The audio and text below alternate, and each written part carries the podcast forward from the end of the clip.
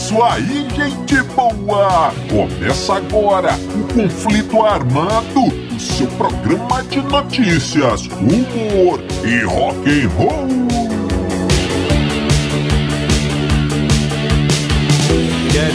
E vamos para as manchetes de hoje.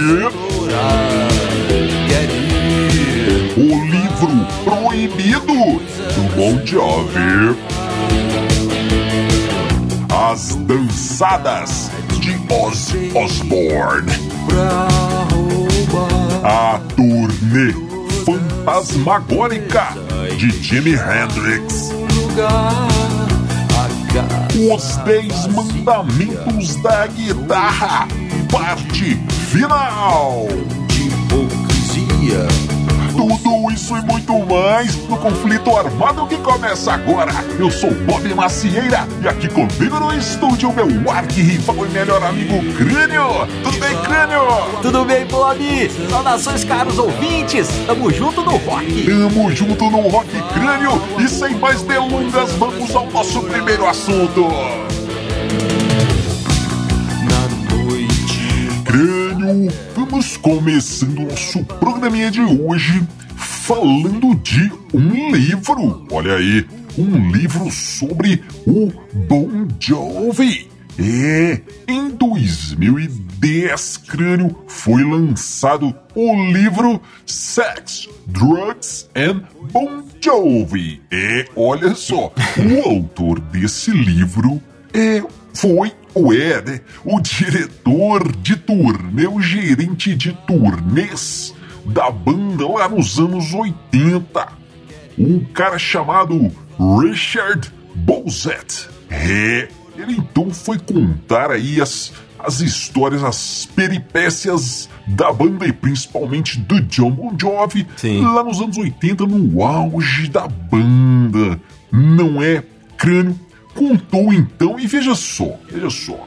O Bon Jovi tem mantido aí uma trajetória ilibada, não é crânio? É. Longe de escândalos, não tem tanta confusão assim no com o nome dele como temos com outros astros do rock, principalmente aquela galera ali daquelas bandas lá dos anos 80 do hard rock ou do hair metal, como alguns gostam de chamar, não é claro, tem muitas histórias aí. O Bon Jovi passou meio, é, meio até mesmo limpo nessa história toda, mas nesse livro aí, o nosso Richard Bozet contou coisas não tão legais assim sobre o Bon Jovi, sobre a banda. Olha só, ele diz, crânio, ele conta sobre é, a agenda extenuante que a banda tinha, que o John Bon Jovi tinha. E aí entra aquela velha história, não é? O cara chegava para tocar, chegava naqueles mega estádios, aquelas arenas cheias e cheias de fãs. Preciso me animar, ele dizia. Preciso de alguma, alguma coisa para me botar no clima do show. E aí tomava ali uma anfetamina, uma coisa É. dessa, e ia pro show, pulava, agitava, gritava com a mulherada lá, fazia aquela farra crânio, e saía, ia tomar umas e outras, ah, aquela festa toda que todo mundo conhece. Chegava no hotel, preciso tomar um remedinho aí para baixar a adrenalina. Isso aí praticamente Normal. é a cartilha do rock and roll, né, cara? Sim. Mas então o Bon Jovi não escapou dessa aí. E ele lembra, crânio, que certa vez eles fizeram umas fotos. O, o- inclusive Cara, o nosso Richard usou essas fotos para a divulgação do livro lá em 2010, fotos comprometedoras do Bon Jovi ali deitado num hotel com várias grupos peladas na cama e fazendo poses. Bom, é, é, enfim, crânio. Eu Olha. preciso entrar em detalhes da- das fotos, não é? Nosso ouvinte vai, vai conseguir imaginar aí do que se trata. Então tá, nessas fotos aí o cara publicou, não ninguém da banda, Bon Jovi muito mesmo ficou muito feliz, eles tinham medo que isso aí desse um grande problema na carreira dele e tudo mais. E uma outra, uma outra história boa que ele conta aí no, no- nesse livro, crânio, é o seguinte: John Bon Jovi tinha uma namorada desde lá, desde a infância, praticamente, desde criança os dois ficavam juntos. É, que era a nossa querida Dorothea Hurley. E os dois vieram namorando ali mesmo, depois com a banda já fazendo sucesso e tudo mais.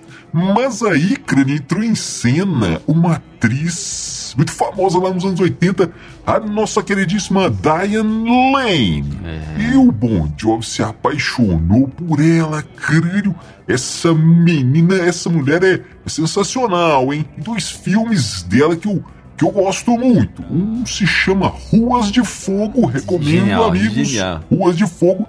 E um outro que é o, talvez o mais famoso, que tem o, o título bastante profético de Infidelidade. então, Bon Jovi se apaixonou pela Diane Lane e os dois ficaram juntos mais ou menos uns 10 meses. E o que acontece? Crânio, John Bon Jovi terminou com a Diane Lane quando descobriu que ela o estava traindo. Com quem? Com quem? Com o guitarrista da banda Hits. Bora! Pode isso, Crânio? É, geralmente no mundo do rock pode, né? Mas o Bon Jovi nunca gostou mesmo dessas, dessas fofocas, não. E Veja só, tanto é que logo depois disso aí ele voltou com a, com a namoradinha lá de, de infância dele, a Doroteia. E os dois, não é que os dois estão juntos até hoje, cara. E olha só, essa, a, a Doroteia não ficou nada feliz com essa história e acabou se vingando, mas não da Diane Lane, se vingou do Hit Sambora. Dizem que a banda não tá junta mais, o Hit Sambora saiu porque a, a mulher do Bon Jovi falou: Olha, não quero mais drogas nas turnês da banda. Ou seja, não quero mais o Hit Sambora. Dizem que é isso, não sei.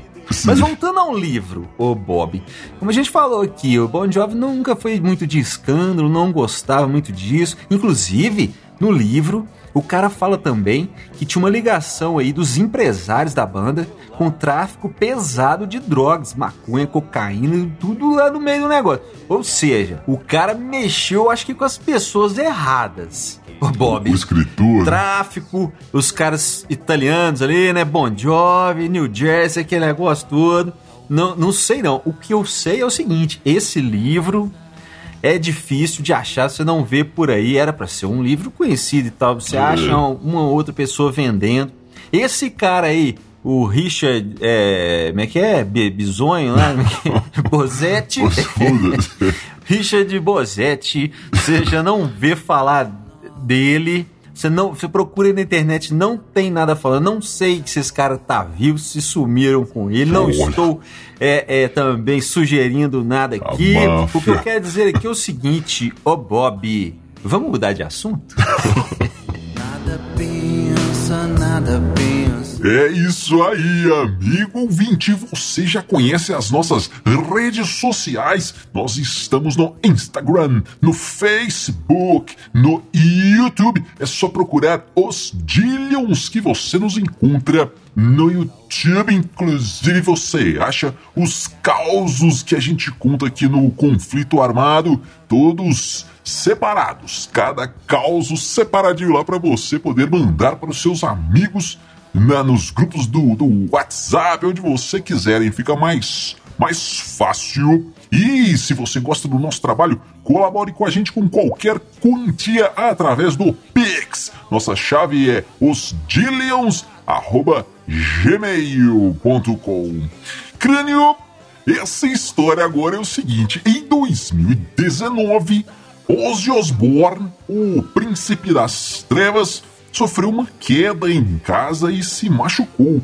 Ele feriu o pescoço crânio. Yeah. E em uma entrevista recente, o guitarrista do Ozzy, grande amigo do Ozzy, Zach Wild, comentou uma visita que ele fez ao, ao Ozzy nessa época lá no hospital. O Ozzy ainda estava hospitalizado.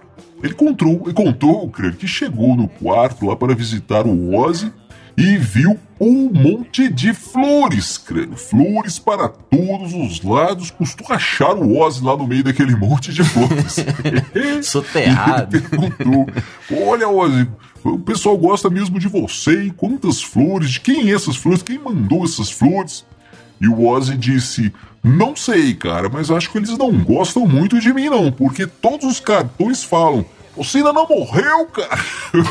Ô, Bob, mas eu acho que aí é o seguinte, cara, é uma questão de pontuação. O Ozzy Sim. deve ter lido os cartões. Você ainda não morreu? Interrogação. Mas era, você ainda não morreu! Exclamação. Sim. Tipo, siga em frente, né? Sim, faz sentido. Mas é, o Ozzy tem um- um- uma, uma longa história aí de acidentes e, e dançadas, né? Que ele se machucou Sim. e tudo. É, ele- tem uma que ele fala que cara, quando ele ficou sóbrio pela primeira vez, ele falou: é, era muito melhor que antes.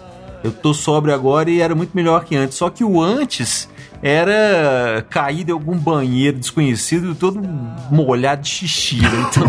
Então, mesmo assim, ele voltou ó, a farra, né? E, e teve muitos acidentes. Ele contou que já despencou de janela, já caiu de poço de elevador. Nossa. Essa de quebrar o pescoço ele já tinha caído, quebrado também quando ele caiu de um quadriciclo, quase morreu, né? E conta, ele fala também que ele já morreu duas vezes a caminho do hospital, né? A galera ressuscitou ele e tudo. E ele fala, pra terminar, ele fala: É, acho que eu sou imortal. Ô, Ozzy, um recadinho pra você aqui da, do conflito armado do seu amigo Crânio. Você pode até ser imortal, cara, e tomara que seja mesmo, porque a gente precisa muito de, de pessoas como você. O rock precisa muito de pessoas como você. Tomara que você seja imortal, cara, seja eterno. Mas se cuida, viu? Não custa nada. Se cuida, Ozzy. Os prazeres da cidade. o crânio e essa história agora, nós vamos voltar lá para 1967, crânio.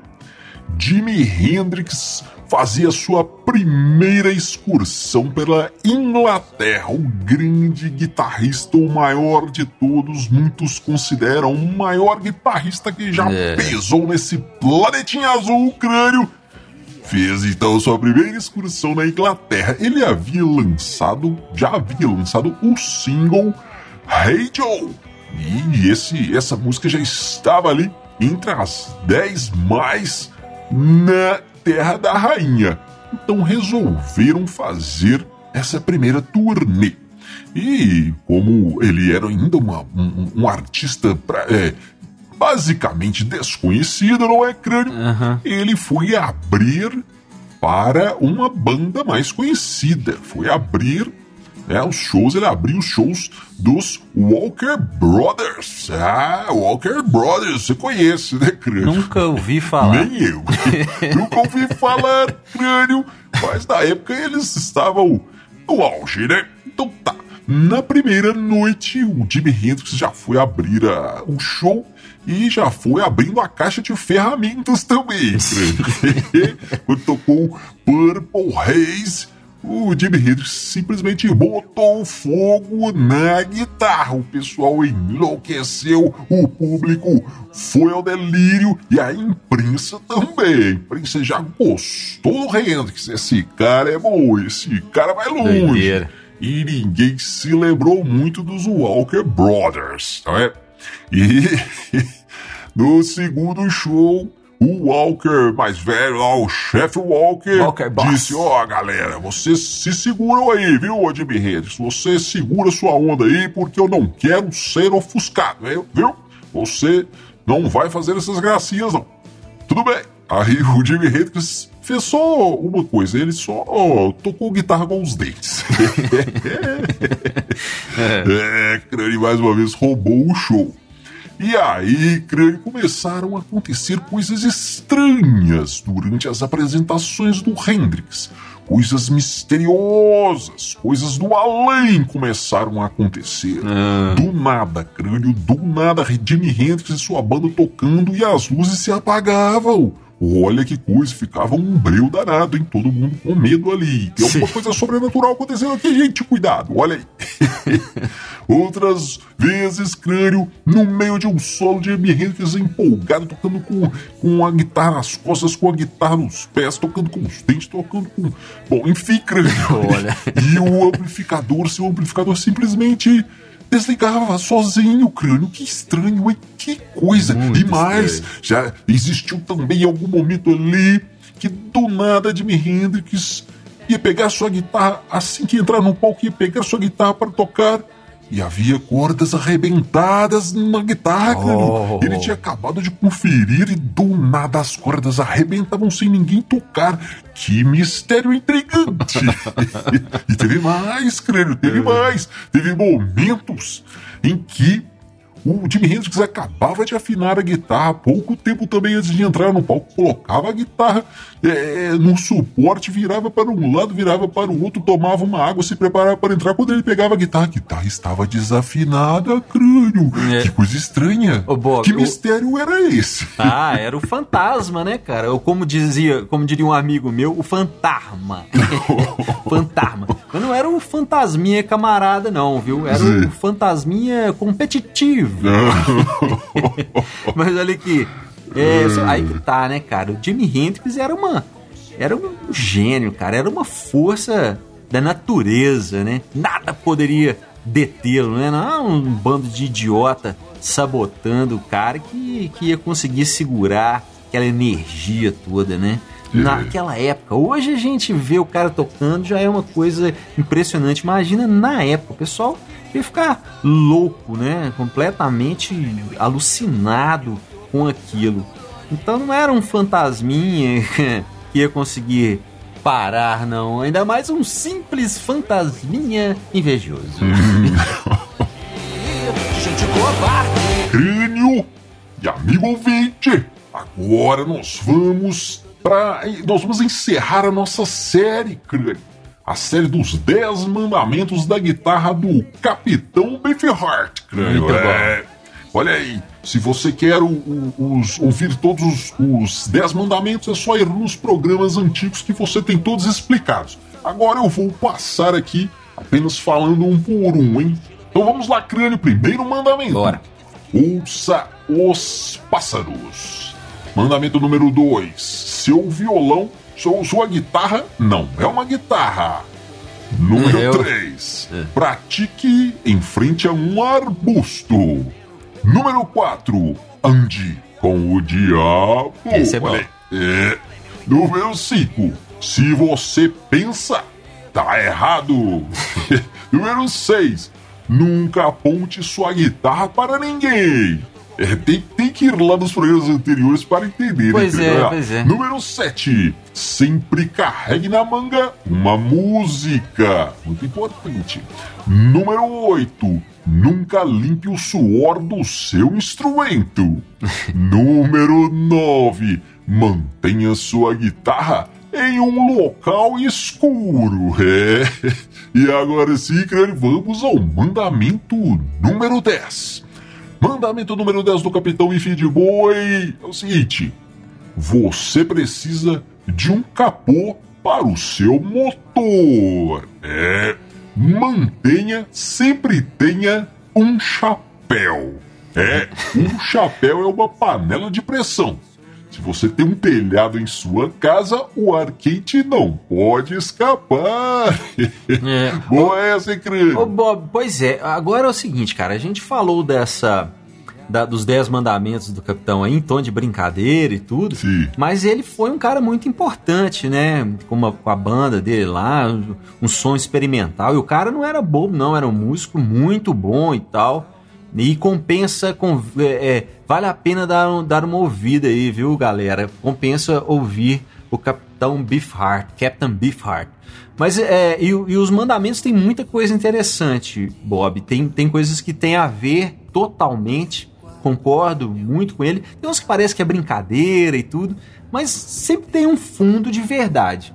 Agora, essa aí do, do chapéu é o seguinte: não sei se um chapéu exatamente é, é necessário, né? Hum. Mas manter a cabeça na pressão manter uma pressão na cabeça, dá uma pressão, uma pressionada, dá uma pressão.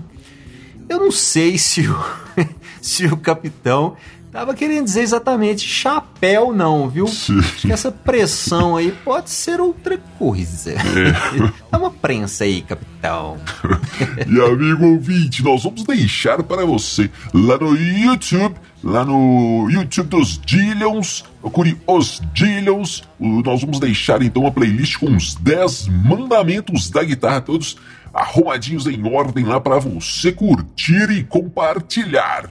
E eu queria aproveitar aqui, Crânio, para mandar um grande abraço pro pessoal das rádios que retransmitem o conflito armado por todo o Brasil. Já estamos em mais de 30 rádios em Crânio. E você aí que tem sua rádio, sua web rádio e quer o conflito armado para engrandecer o seu, o seu, as suas transmissões, entre em contato com a gente por qualquer uma das nossas redes sociais que a gente fornece aí para você o programa sem custo algum. Olha aí, 0800.